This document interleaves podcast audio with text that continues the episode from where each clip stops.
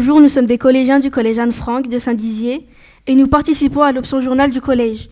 Aujourd'hui, nous proposons une émission en direct du, festival de Montier-en-Der. Nous recevons Maude qui travaille à l'organisation du festival, Pascal Bourguignon, photographe pour son, pour son exposé sur l'arbre, Cédric Paulet, photographe, Michel Basson-Pierre, sculpteur animalier, et Tim Laman, parrain du festival 2019, photographe de réputation internationale de New York.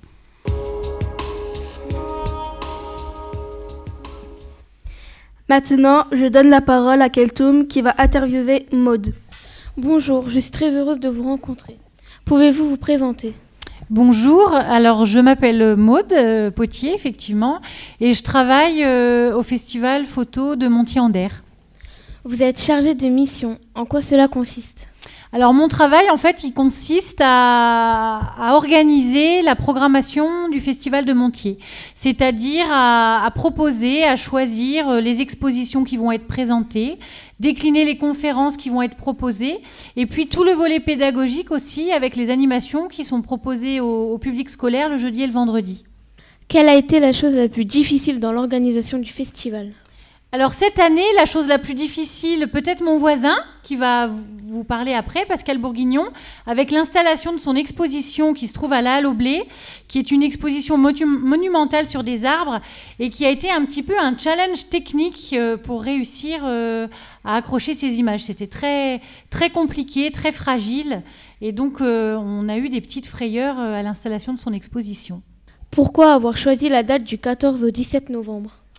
Alors, euh, pourquoi cette date? Le Festival de Montier, il a toujours lieu le troisième week-end de novembre. Donc, c'est un peu euh, une date établie. Euh, ce qui est intéressant, c'est pourquoi ce mois de novembre? Eh bien, c'est parce que il y a quelque chose qui se passe sur notre territoire de très important, au niveau de la nature, au niveau du lac du Der notamment. C'est la migration des grues, des grues cendrées. Et vous n'êtes pas sans savoir que on est en pleine période de migration. Et donc, les dates du festival se sont installées en plein pic migratoire euh, de, ce passage migratoire qui permettait aux gens du coup de venir au festival pour les photographies mais également pour le spectacle que la nature pouvait nous offrir au bord du lac du Der. Qu'est-ce qui vous intéresse tant dans l'organisation du festival? Alors, ce qui m'intéresse, eh bien, c'est un peu cette mission d'éducation à l'environnement, qu'elle s'adresse aux enfants ou aux adultes, c'est-à-dire de montrer euh, bah, la beauté de la nature, pour euh, bah, ensemble euh, discuter, échanger, partager et essayer euh, de mieux la protéger et de faire davantage pour, pour sa protection. Pouvez-vous nous en dire plus en ce qui concerne le projet d'ouverture d'un parc de feuillus alors effectivement, vous avez vu que cette année, le festival était sur le thème de la forêt. Il y avait aussi un, grand, grand événement sur notre territoire, le territoire de la Haute-Marne, qui était justement la création de ce parc national. Donc un parc national, c'est très important et il n'y en a pas beaucoup en France. Euh, généralement, ils sont tous, enfin tous ceux qui existent sont situés en zone de montagne. Et le parc national de forêt est le premier parc de plaine. Donc ça veut dire que c'est une vraie reconnaissance euh, sur le plan national de, notre territoire. Alors il est à cheval entre la Bourgogne et la Haute-Marne, mais de notre territoire également, euh, justement sur ce milieu, sur cet écosystème euh, qu'est la forêt. Donc c'était très important. Le décret de création du parc a eu lieu le 8 novembre, donc c'est vraiment très récent. le parc national est présent à la Halle sur le même site que Pascal Bourguignon. Et donc, c'est leur première sortie, leur première représentation officielle en tant que parc national. Je vous remercie d'avoir répondu à mes questions. Au revoir et bonne journée. Merci beaucoup. Au revoir.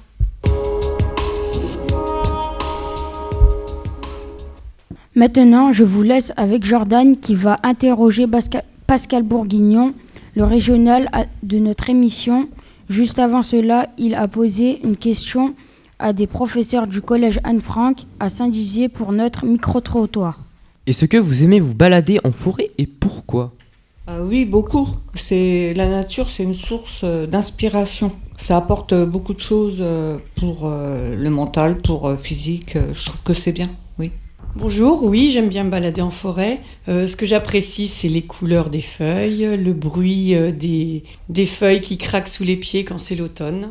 Oui, j'aime bien me balader de temps en temps en forêt pour changer un peu d'air, tout simplement. Oui, j'aime bien me balader en forêt. Je pense que c'est une activité qui permet d'être en contact avec la nature et aussi au niveau physique et mental, ça permet justement de s'éloigner un tout petit peu de, de, la réalité, de ce qu'on a vécu pendant toute, toute la journée.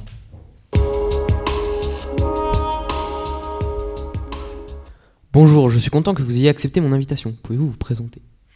Oui, donc je suis euh, Pascal Bourguignon, euh, je suis euh, régional en fait, hein, je suis photographe professionnel depuis, une quarantaine d'années et donc voilà, je photographie principalement la nature, aussi bien depuis le ciel puisque je vole qu'au sol, comme ce que je vais présenter ici à Montier-en-Der sur les arbres. Vous exposez à la Halle au Blé des photos d'arbres noir et blanc. Pourquoi ce choix de noir et blanc? Alors euh, donc moi je voulais revenir un petit peu aux techniques anciennes, donc à la photo euh, argentique. On parle beaucoup aujourd'hui de photo numérique, mais ça me semblait intéressant de, revenir, euh, de proposer des choses en argentique. mais là on a décidé de montrer des choses en très très grand format, donc il fallait vraiment une qualité extrême. donc j'ai choisi de l'argentique en, en, format 20-25, c'est donc des négatifs qui font 20 par 25 cm et qui permettent une très très grande qualité.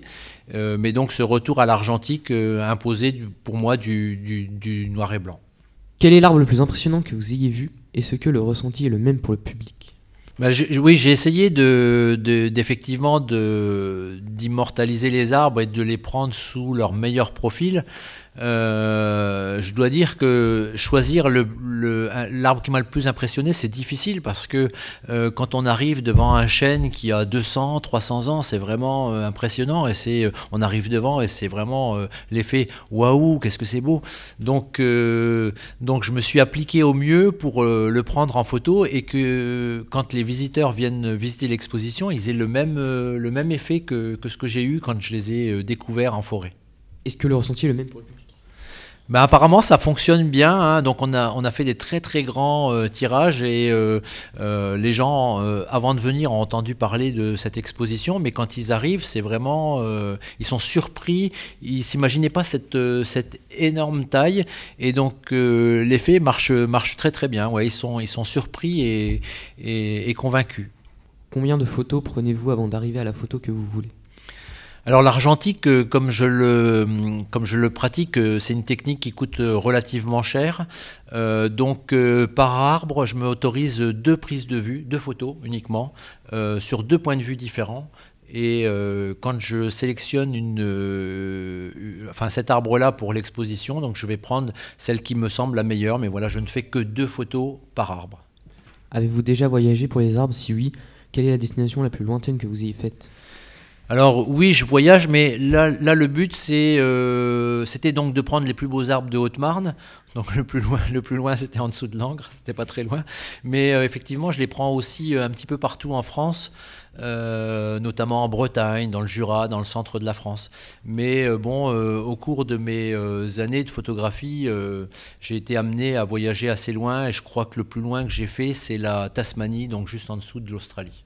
Qu'est-ce qui vous a inspiré dans le fait de photographier des arbres uniques et impressionnants bah, c'est euh, ce qui m'inspire, c'est euh, euh, partager cette émotion et, montrer que voilà notre environnement il est fragile. On a des changements climatiques en ce moment et l'arbre il est de plus en plus indispensable hein, pour, la, préservation de l'environnement et même pour notre survie.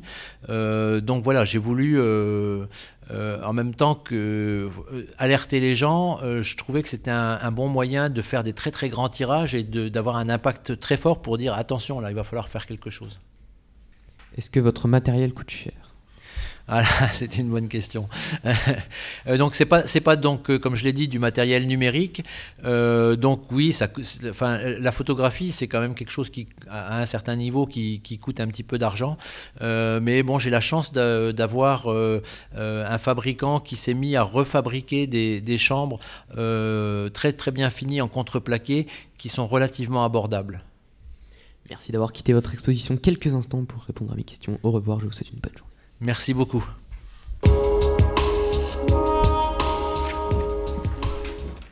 Tout de suite, la suite de notre micro-trottoir, puis Cédric Paulet, interviewé par Mathis. Est-ce que vous pouvez nous raconter un fait marquant qui vous est arrivé lors d'une promenade en forêt?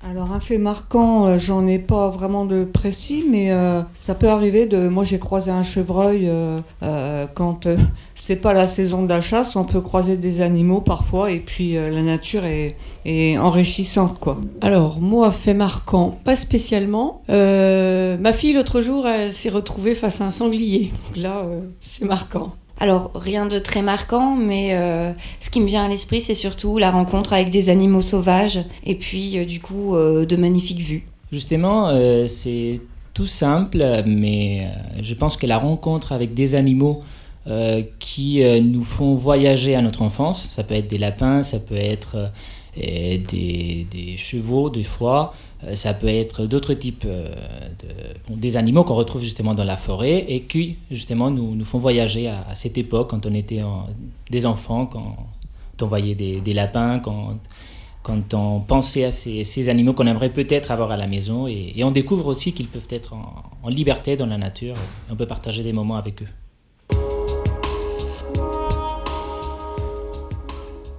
Bonjour Cédric Paulet, je sais que vous êtes un spécialiste des écorces d'arbres. Pourquoi cet intérêt et pourquoi cette partie de l'arbre? Alors bonjour à tous. Euh, en fait, l'écorce de l'arbre, ça fait bientôt 20 ans que je suis tombé dans le chaudron, on, peut dire ça comme ça. En fait, c'est l'arbre qui m'a choisi plutôt que moi qui ai choisi le sujet. J'ai eu un vieux coup de foudre, un, beau coup de foudre avec un, vieux chêne vénérable en Angleterre. Et de là est partie euh, cette idée un peu folle de, de vouloir étudier, observer, prendre en photo un peu euh, toutes, les, toutes les, les plus belles écorces qu'on peut trouver sur la planète. Comment trouvez-vous les arbres que vous photographiez? Alors, euh, comme il y a peu d'écrits sur ce sujet, d'abord il faut visiter plein de jardins, plein d'arboretums, même sur Internet, des fois on trouve une petite photo, de temps en temps sur un livre, on arrive à trouver juste euh, un tronc d'arbre intéressant, mais il n'y a pas forcément le nom, donc il faut faire plein de recherches. Et après, avec des, en discutant avec des botanistes un peu partout dans le monde entier, on, on arrive à, à- à dégros- dégrossir tout ça et, et aller dans un pays juste pour aller voir euh, un eucalyptus arc-en-ciel ou euh, d'autres types d'arbres remarquables. J'ai vu quelques-unes de vos photos, certaines ressemblent à des dessins. Est-ce que je me trompe? Non, c'est vrai que j'essaye d'être le plus graphique, esthétique possible, sans manipuler, sans rajouter de la couleur ou autre, puisque à la base je suis quand même scientifique plus que photographe. Donc je veux vraiment montrer le réel. Et la difficulté de mon travail, c'est que en fait, le- les arbres, la plupart des arbres perdent leurs écorces à des saisons différentes suivant l'espèce. Donc il faut identifier le bon moment, la bonne saison, et à un âge bien, bien précis. Donc c'est beaucoup d'observations et j'essaye de, révéler des, des couleurs absolument sublimes qui sont parfois éphémères, puisqu'on a des, des bleus turquoises, des verts pommes qui durent que quelques minutes parfois.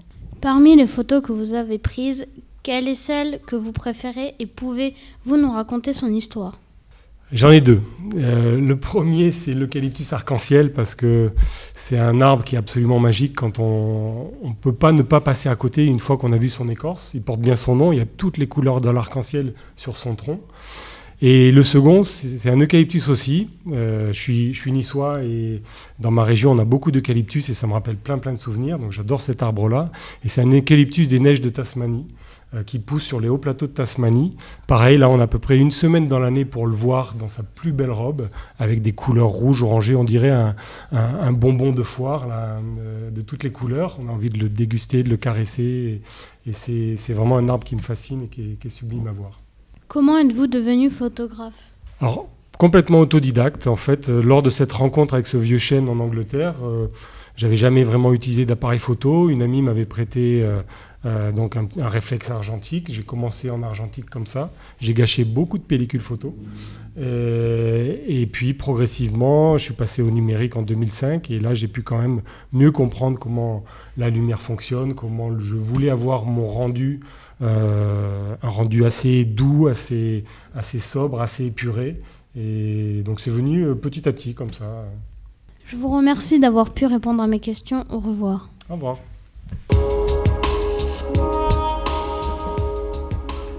Notre, avant, pardon. Notre avant-dernier invité, Michel Bassompierre, répond aux questions de Mathis.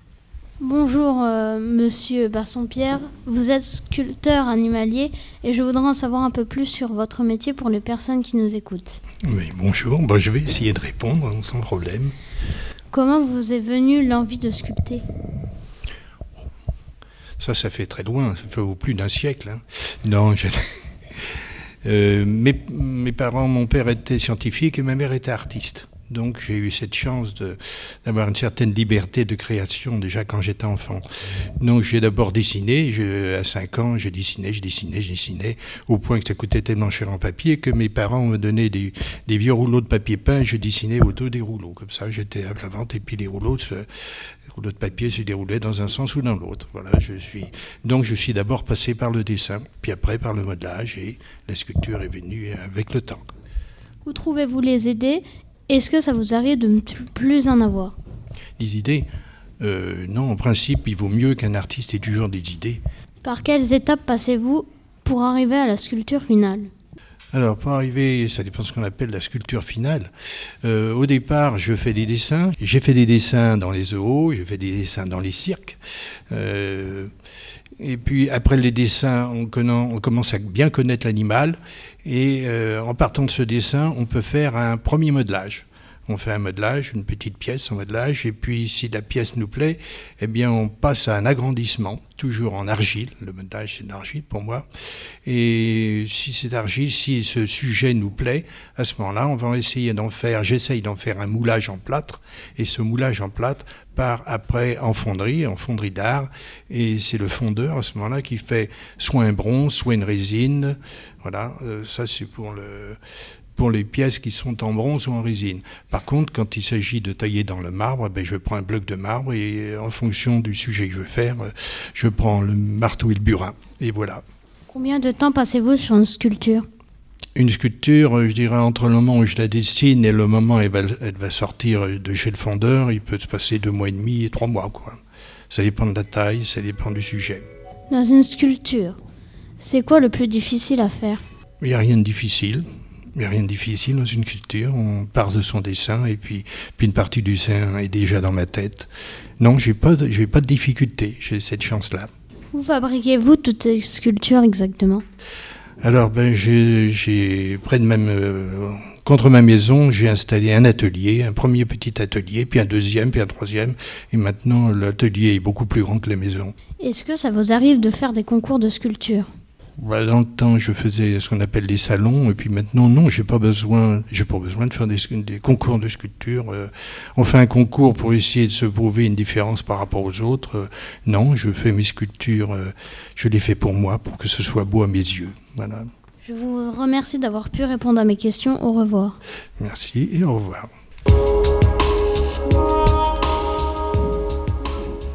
Khalil a une dernière question pour clôturer notre micro-trottoir. Et pour finir, nous recevons Tim Laman, américain, et Frédéric Thor, qui a accepté de traduire ses réponses. Un parc national de forêt vient tout juste d'ouvrir en Haute-Marne. Qu'en pensez-vous? Je pense que c'est une très bonne chose. Euh, euh, il faut des projets comme ça pour, euh, pour sensibiliser euh, euh, le public, enfin les enfants, pour tout le monde. C'est très important de conserver euh, ce genre d'endroit. Oui. Eh ben, c'est pas mal. Je trouve que c'est une bonne idée. Alors j'étais pas du tout au courant, mais je pense que ça peut être une bonne chose. Euh, puis ça peut permettre à certains justement de voir des choses qu'ils ne voient pas tous les jours s'ils habitent en ville. Donc euh, la planète, la Terre vit des moments compliqués. Je pense que c'est une bonne euh, initiative justement pour approcher la nature euh, des, des citoyens, des citoyennes et euh, pour sensibiliser euh, la, la population et pour mettre en avant justement l'importance de, de la nature, des animaux, de la vie dans la, dans la planète. J'accueille Frédéric Thor, directeur de l'agence du journal de la Haute-Marne de Saint-Dizier. Il est ici pour traduire ce que Tim Laman va me dire. Bonjour. Bonjour. Bonjour, je suis très heureux de vous rencontrer. Hello, nice to meet you. Nice to meet you. Thank you for having me. Pouvez-vous vous présenter s'il vous plaît? Can you introduce yourself, please? Uh, yes, my name is Tim Lehman. I'm a wildlife photographer from the United States. I live in uh, Massachusetts, the state of Massachusetts, near Boston, and uh, I work a lot for National Geographic magazine. Euh, bonjour, donc je m'appelle Tim Laman, je suis un photographe de, de nature. Euh, je vis dans le Massachu- Massachusetts et je travaille pour euh, what, what magazine National Geographic. Pour le National Geographic. D'abord, qu'est-ce qui vous a fait choisir ce métier, Mr. euh, Monsieur Laman First, what you made you choose this job, Mr. Laman I became interested in uh, photography uh, when I was very young, and I uh, I loved being outdoors and exploring nature, and photography became my way to uh, continue to do that. Donc, j'ai commencé la, la photographie euh, très jeune et euh, j'adorais euh, aller dehors et voir la nature et euh, la photographie m'a permis de, de continuer ça professionnellement. Pourquoi avez-vous envie de faire ce genre de photos Why do you feel like taking this kind of pictures? I decided to be a wildlife photographer because uh, I love uh, spending time in nature and exploring uh, parts of the world with interesting wildlife.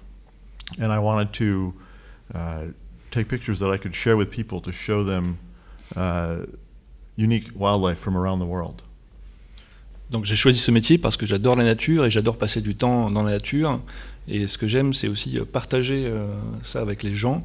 Donc pour moi, la photo, c'est une manière de partager la beauté de la nature avec, euh, avec les gens. Est-ce un travail difficile? Prenez-vous des risques? Is it a difficult job? Do you take risks? Uh, yes, being a wildlife photographer can be a, a difficult job. Uh, I also I often try to photograph uh, animals that are not easy to find. So I spend many many weeks. Uh, for example, if I'm photographing uh, something like orangutans, I spend many weeks in the forest following them to get uh, a few good pictures. So it takes a lot of effort to and a lot of time to get good pictures of wildlife. Euh, oui, donc ça, ça peut être euh, difficile par certains moments parce qu'il faut passer beaucoup de temps pour euh, trouver certains animaux, et notamment les, les, euh, les orang-outans, par exemple. Donc euh, je passe beaucoup de temps dans la nature pour euh, pouvoir les photographier et, euh, et les avoir en face de l'objectif. And uh, I could also add, about the risk. Uh, yes, sometimes I work in um, some countries where it's kind of, you know, maybe a little bit uh, dangerous to travel. Uh, I also uh, do a lot of work climbing trees because I, I work in rainforest and a lot of the animals are living in high in the trees. So I do a lot of tree climbing, but I use ropes and uh, try to use the safe methods, and I haven't had any uh, accidents so far. Donc euh, à propos des risques, effectivement, il y, y a des risques aussi à prendre euh, les photos que je prends, notamment quand je travaille dans les forêts euh, tropicales. Je travaille en haut des arbres, il faut arriver à monter en haut des arbres, et donc euh, j'ai tout un matériel pour arriver euh, jusqu'en haut, mais effectivement c'est c'est un peu risqué. Où avez-vous pris votre première photo? Where did you take your first picture? Uh, I first started taking pictures when I was uh, maybe about your age, when I was maybe 14, 15 years old. Uh, my father let me use his old camera, and I started taking pictures uh, around my neighborhood. And my when I went on uh, like outings, like camping trips to the to the forest. Donc, J'ai commencé à faire de la photo quand j'avais euh, ton âge, à peu près vers 14 ans. Euh, c'est mon père qui m'avait donné son, son boîtier photo, et du coup j'ai commencé à faire de la photo un peu dans, dans mon quartier et autour de chez moi. Quel âge avez-vous quand vous avez commencé votre travail? How old were you when you began your job? So I started photography when I was a teenager, uh, but then in school I studied biology. So I studied uh, science all through school, through college, and university, and graduate school. Uh, but I did photography at the same time, uh, studying, continued to work on my photography. But my first, uh, my training was in biology and, and studying wildlife, and then I started to really work as a wildlife photographer later when I was uh, in my late 20s. Ok, donc j'ai fait, euh, j'ai fait des études de biologie et euh, j'ai toujours fait de la photo pendant que je faisais euh, mes études. Euh, et une fois que j'ai terminé mes études, je suis devenu un photographe euh, professionnel. Avez-vous déjà touché un animal que vous avez photographié? Have you ever touched an animal you have photographed? So I photograph uh, wild animals. I don't usually photograph captive animals. So whenever I'm uh, work, you know, in the forest photographing birds or primates, uh, I never ha- I never touch them. Donc euh, moi, mon, mon métier, c'est de photographier des animaux sauvages. Donc euh, quand je suis dans la, dans la forêt et que je suis en face de, de primates euh, ou euh, des oiseaux euh, du paradis, euh, effectivement, comme ils sont sauvages, j'ai pas, je n'ai pas l'occasion de, de pour- de pouvoir les toucher. Quelles études avez-vous faites? What studies, with, what studies did you do? Yeah, so my studies were, uh, as I mentioned, my studies were in science and biology, uh, and my photography training all came from uh, basically self-teaching. So I didn't uh, take any formal photography training, uh, but I taught myself photography. Donc, comme je l'ai dit, j'ai fait des études de, de biologie, mais au niveau de la photo, je suis, euh, j'ai j'ai appris par moi-même. J'ai jamais pris de cours, et au fur et à mesure que j'ai fait de la photo, j'ai j'ai appris. Est-ce que c'est votre premier festival en France? Is it your first festival in France? Uh, yes, this is my, my first time to the festival in France, and uh, I'm really enjoying it because in the United States we don't have any uh, festivals uh, similar to this, which uh, are giving a chance for wildlife photographers to share their work with the general public. Uh, so it's, I'm really enjoying it. Donc c'est mon premier festival euh, en France, et euh, vraiment j'y prends beaucoup de plaisir parce que aux États-Unis ce type de festival n'existe pas. Donc euh, je suis vraiment content de pouvoir participer à un festival euh, comme ça euh, en France. Je suis heureux de vous avoir rencontré. Merci beaucoup de m'avoir d'avoir répondu à mes questions. I'm happy to have you meet you. Thank you very much for answering my questions. Thank you very much. It's nice to meet you as well. Merci beaucoup, je suis heureux de vous avoir rencontré aussi. Frédéric Thor, merci beaucoup d'avoir traduit les réponses de Tim Laman.